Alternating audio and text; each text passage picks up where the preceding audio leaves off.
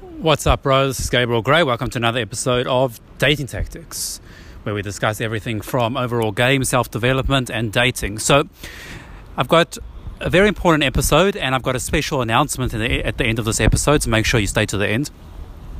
Basically, what I want to talk about in this episode is what mindsets, what frame should you be under when you're interacting with women? What should you, what's the general frame, okay, that you should be having?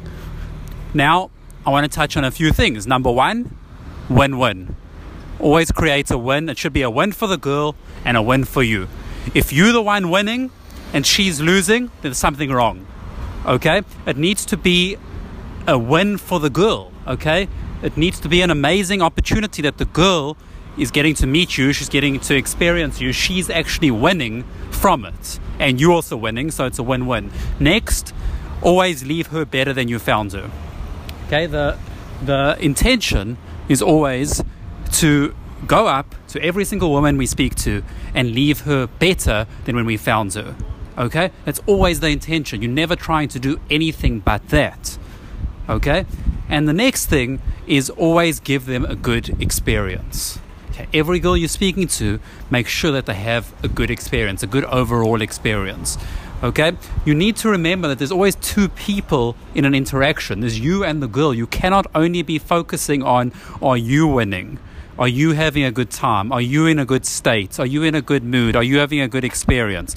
You have to be focusing on the other side of the coin, which is how is the girl feeling? Is she also winning? Is she having a good experience? And you must always remember these principles in every single interaction that you ever have. Okay? And it's it's extremely it's extremely straightforward. Okay, extremely straightforward. And basically, if you don't if you don't have these mindsets or these principles in your head, then that's where issues happen. Like women don't have good experiences. They don't enjoy the company of the guy. They think that they're getting tricked or manipulated. And again, you are tricking uh, uh, you are tricking women and you are manipulating them if they're not winning.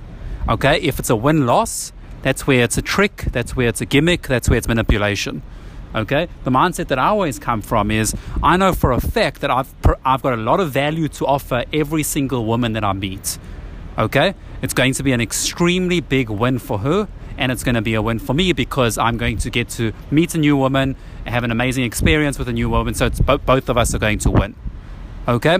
And really start to think what are your i mean before this episode what what were your mindsets going into an interaction? What were you thinking? Okay what were the thoughts going on?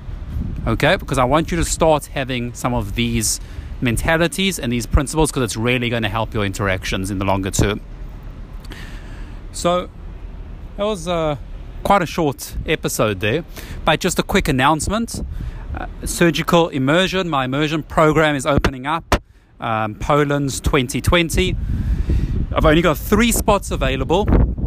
So if you want one of those spots, go to surgicalimmersion.com.